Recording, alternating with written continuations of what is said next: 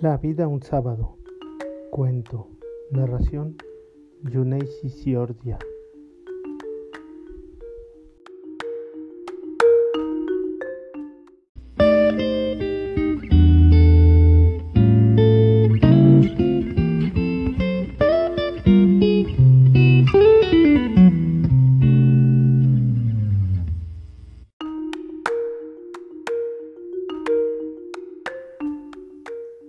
Vuelto a escribir. No siempre resulta fácil. No es que uno tome la máquina y se diga a sí mismo, hoy voy a escribir la mejor historia, la obra maestra, y que con eso sea suficiente para hacerlo realidad. De ningún modo me estoy justificando. Hoy no puedo escribir. Ya me lo he repetido para mis adentros incontables veces, y lo tengo claro a fuerza de repetirlo. Hay en el ambiente una sensación de pasiva cotidianidad. Es como si hoy fuera un típico lunes que vino después de cualquier domingo. No siempre es así. Este mismo sábado tenía ganas de escribir, porque era un sábado, no uno cualquiera. Este era uno de esos sábados que tanto se han repetido en mi vida, que a fuerza de ser cotidianos tienen algo de extraordinario. Las mañanas son frescas, pintadas por la luminosidad del sol que brilla pero no calienta. Ese resplandor hace que la ciudad, cualquiera que sea, parezca una ciudad montañosa o simplemente que donde se está ya es invierno.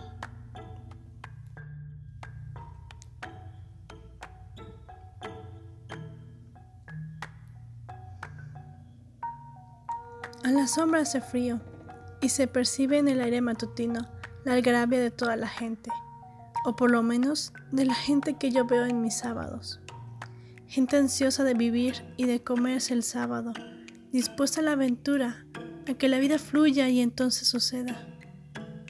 Los perros anuncian que es sábado, porque son distintos esos días. No son los perros del domingo o los del lunes aunque de algún modo echo de menos a la gente y a los perros de los jueves, no es lo mismo. Los sábados por la mañana, por lo menos en mis días, hay un mundo al que vale la pena de vez en cuando visitar. En casa mi madre, desde temprano, prepara un rico desayuno que por su naturaleza sencilla y a la par elaborada, invita rigurosamente a ser disfrutado. No es como esos desayunos entre semana que nos dicen, ve a prisa, sé si no repares en nada, porque la vida no se detiene. Que no invitan a tomarse el tiempo, aunque la vida se nos vaya en ello.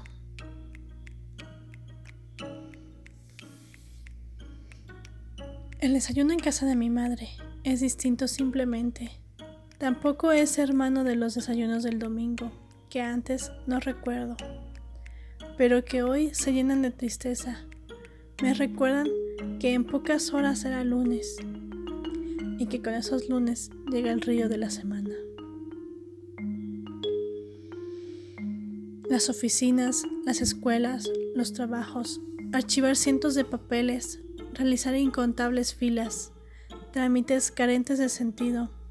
Por mucho que se ame la escuela o el trabajo, en el fondo Echo de menos esos sábados y sus mañanas fuera de la realidad.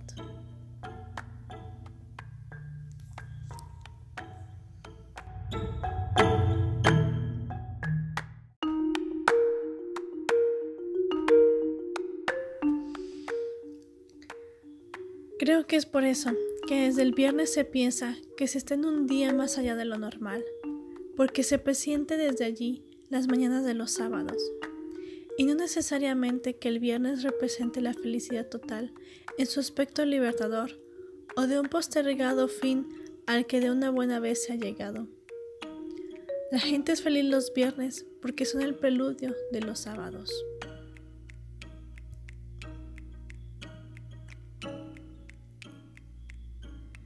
Hace muchos días que vivo sola, solo el lunes.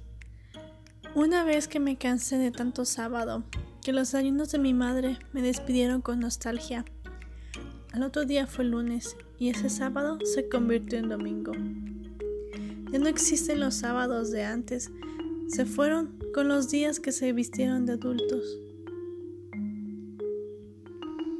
Ya no existen los sábados de antes, se fueron con los días que se vistieron de adultos, de problemas.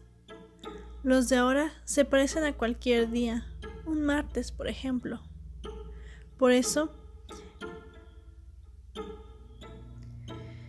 por eso, yo quiero escribir, porque escribía los sábados, fuera de las presiones y las prisiones escolares. Ávida de vivir en pleno ese día que se quedó en la casa, cuando la comida era más rica y un café nos duraba media tarde. Siempre había de qué hablar en un sábado.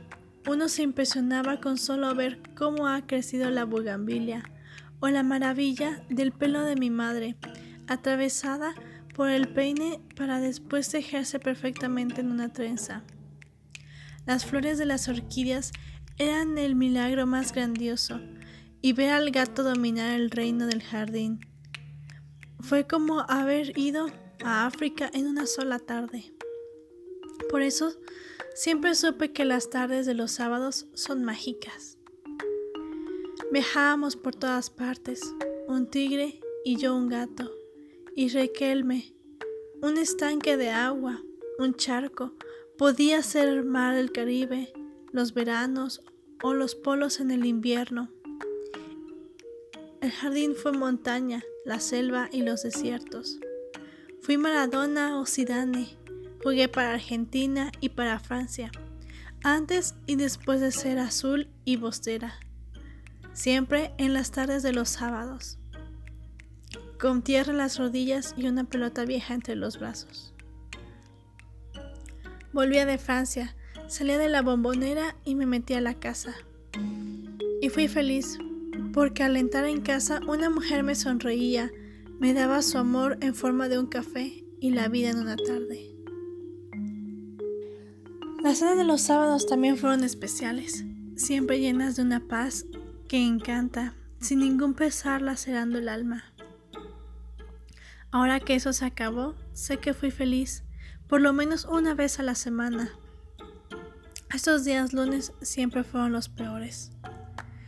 Solo sé que no terminan y hacen que me olvide que existe en algún sitio un lugar tan plácido, donde una niña se imagina que las orquídeas de su madre son hadas vueltas flor, que en la noche, mientras duerme el mundo, levantan su vuelo y recorren todos los jardines buscando soñadores a quienes entregar las ilusiones que nos llegan en la mejor de nuestras noches.